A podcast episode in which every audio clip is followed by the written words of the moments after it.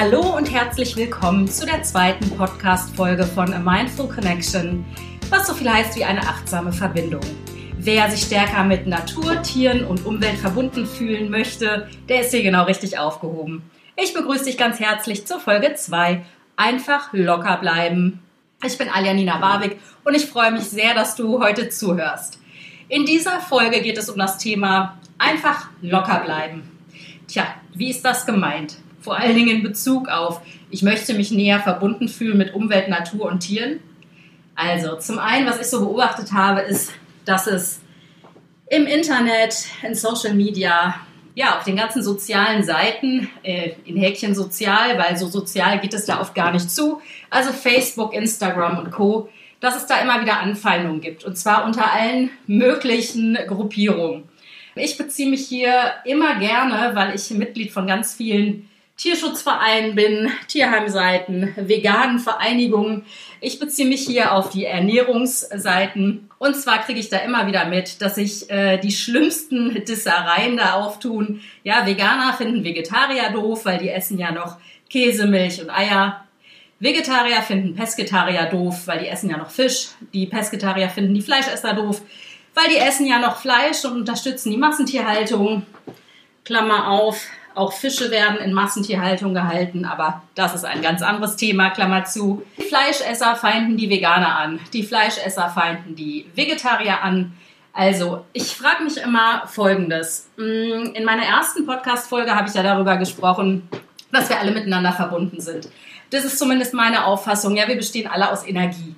Und wenn sich Leute, ich sag mal, die sich sowieso schon grundsätzlich mit dem Essen auseinandersetzen, auch mit Massentierhaltung, Fleischkonsum, mit den Auswirkungen auf Klima und Umwelt, also wer sich da schon ein bisschen näher mit befasst hat mit dem Essen, der hat ja in einer gewissen Form auch einen Bewusstheitsgrad. Und was ich immer super schade finde, ist, dass sich die Leute untereinander anfeinden. Also ich frage mich, wohin führt das?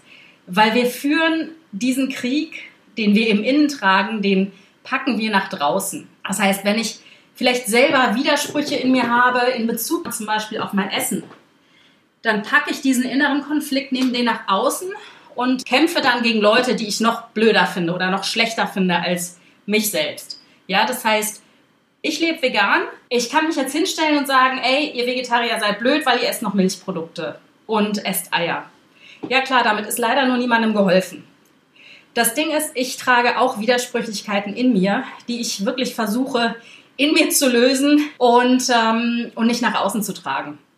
Und das ist, weiß Gott, nicht einfach. Manchmal ist so ein Tritt in den Hintern von einer anderen Gruppierung auch ganz hilfreich. Zum Beispiel bin ich Veganerin geworden, weil ich mit einer Autorin damals telefoniert habe. Das ist jetzt schon fast zehn Jahre her. Und ich war damals Vegetarierin und ähm, ein Spruch, ein Satz von ihr hat mich so zum Umdenken gebracht. Ich wusste auch, dass Milchprodukte nicht toll sind. Ich habe mich aber immer so ein bisschen damit getröstet, naja, ich kaufe ja nur die gute Demeter-Milch und da werden die Kälbchen ja ihrer Mama erst nach drei Wochen weggenommen. Und ja, damit bin ich eigentlich ein besserer Mensch. Hm.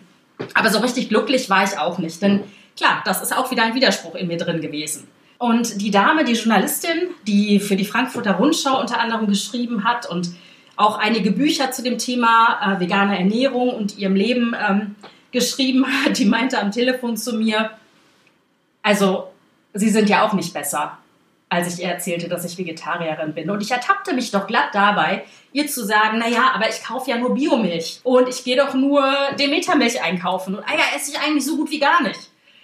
Aber dieser Spruch, der saß. Naja, sie sind ja auch nicht besser als die anderen, als die Fleischesser. Autsch aufgrund dieses Spruchs bin ich dann ganz tief in mich gegangen, habe meine Abscheu und meinen Widerwillen gegen Sojamilch ähm, ja, hinterfragt und äh, habe ab dann angefangen, Sojamilch äh, zu trinken in meinen Kaffee, habe die Milch ähm, stehen lassen. Und ja, es hat Überwindung gekostet und ja, es hat auch ein bisschen wehgetan. Auch den Käse wegzulassen, das tat besonders weh. Ähm, ich weiß, dass das bei vielen Vegetariern so die größte Hemmschwelle ist, den Käse wegzulassen. Aber ich garantiere euch, es gibt mittlerweile unfassbar gute Käseersatzprodukte, wer Käse noch auf sein Brot packen will. Ja, es war für mich ein langer, langer Weg hin zum veganen Leben.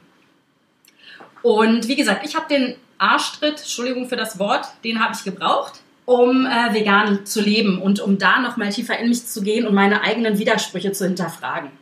Um jetzt auf das Ausgangsthema zurückzukommen, dass sich in den Social-Media-Seiten immer so befeindet oder dass die Leute sich immer gegenseitig anfeinden, die unterschiedliche Ernährungsgewohnheiten haben. Ich finde das super schade, weil so rückblickend betrachtet und wenn ich mir das alles so durchlese, wir wünschen uns doch alle ein friedliches Beisammensein auf dieser Erde. Und wir wünschen uns doch alle nichts mehr, als dass unsere Mutter Erde wieder gesund wird und wir nicht den Regenwald abholzen, ähm, dass die Massentierhaltung eigentlich aus unserem Leben verschwindet, wir vielleicht ein bisschen wieder back to the roots kommen, was das Landleben angeht.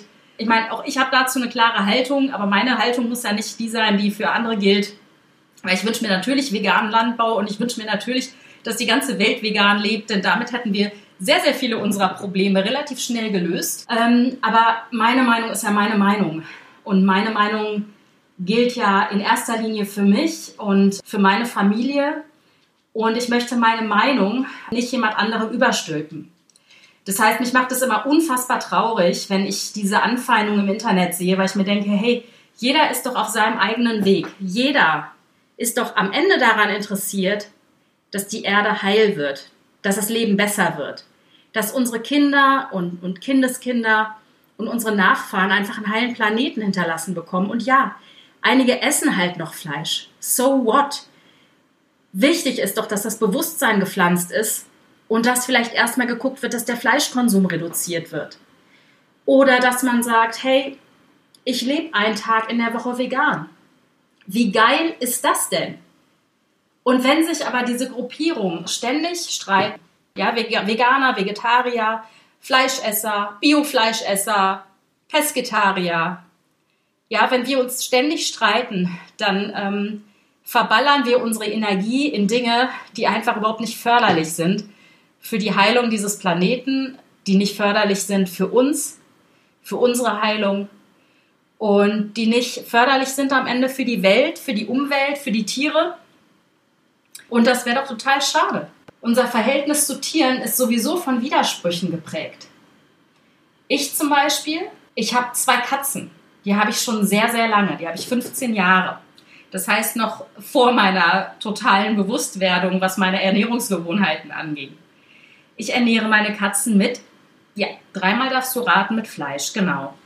Ich habe versucht, sie vegan zu ernähren und jetzt fassen sich bestimmt einige an den Kopf und denken sich, wie ist die denn drauf? Ja, das darfst du auch gerne denken. Ich habe das sehr, sehr schnell sein lassen, weil die Katzen das Vegane äh, Frischfutter nicht gefressen haben. Die haben veganes Trockenfutter gefressen und essen aber eben als Frischfutter Fleisch, weil ja, weil äh, ich ein bisschen auf deren Nierengesundheit achte. Die Katze ist mittlerweile 16, der Kater ist 12, also sind alte Herrschaften und nur von Trockenfutter die Katzen zu ernähren, das, davon halte ich halt eben auch nichts. Das heißt, auch ich habe Widersprüche in mir. Jeden Tag, jeden Morgen, jeden Mittag, jeden Abend, wenn ich eine Dose Nassfutter aufmache, tut es mir in der Seele weh, wenn ich lese, Rindfleisch, Hühnchenfleisch, Kaninchenfleisch. Und trotzdem habe ich mich entschieden, für meine Katzen das Beste zu tun. Also lebe ich in einem Widerspruch. Genauso wie mit unserem Hasen, unserem ehemaligen Schlachtkanickel Ferdinand. Der sollte geschlachtet werden. Das ist ein 5-Kilo-Klopper. Der lebt jetzt bei uns auf dem Balkon. Und ich weiß auch, dass man Kaninchen, ähm, Hasenartige, nicht alleine halten soll. Also wir machen wirklich alles. Wir sind ganz oft draußen auf dem Balkon. Wir hegen und pflegen ihn und ich glaube, er fühlt ganz genau, dass er geliebt ist. Ich habe mich auch schon umgeguckt nach einem neuen Zuhause mit weiteren Hasenfreunden. Ich finde aber kein Zuhause. Ich habe auch lange mit meiner Tierärztin darüber gesprochen. Sie meinte, solange der Hase nicht apathisch wirkt, ist es okay. So. Ich habe trotzdem schlechtes Gewissen. auch das ein Widerspruch. Ich weiß, dass er vielleicht einsam ist egal was wir tun, auch wenn wir auf dem Balkon campen würden und 24 Stunden um ihn herum wären, würde er sich vielleicht einsam fühlen, weil ihm Hasengesellschaft fehlt. Das ist die eine Seite. Die andere Seite der Medaille ist die, er wäre jetzt seit anderthalb Jahren tot. Wahrscheinlich auf die nicht schönste Art umgebracht worden. Er wäre im Topf gelandet. Und ähm, da frage ich mich doch selber, was ist denn jetzt die bessere Alternative? Tot zu sein oder ein glückliches Leben, hoffentlich ein glückliches Leben auf dem Balkon zu führen. Und ich habe mich für Letzteres entschieden. Und ja, ich kämpfe manchmal mit meinem schlechten Gewissen, aber wenn ich mir dann vorstelle, dass dieser Hase als Hasenbraten im Topf gelandet wäre, ist mir doch die Alternative, auf dem Balkon zu leben, das beste Futter zu kriegen, jeden Tag äh, stundenlang gekrault und gekuschelt zu werden, dann doch die bessere Alternative, oder nicht? Und äh, das sind nur zwei Beispiele aus meinem Leben. Ich bin mir sicher, dass du deine eigenen Beispiele hast aus deinem Leben, wo du die Widersprüchlichkeiten in dir fühlst, die Tiere angehen, wo du vielleicht deiner Mutter zuliebe doch in die Kohlrouladen beißt, weil das einfach das Heimatgefühl in dir nährt, weil das einfach eine Verbundenheit nährt, wenn du mit deiner Familie am Tisch sitzt und weil du deiner Mutter vielleicht nicht vor den Kopf stoßen möchtest. Andere Widersprüchlichkeiten. Vielleicht hast du Schlangen zu Hause und fütterst den Schlangenmäuse.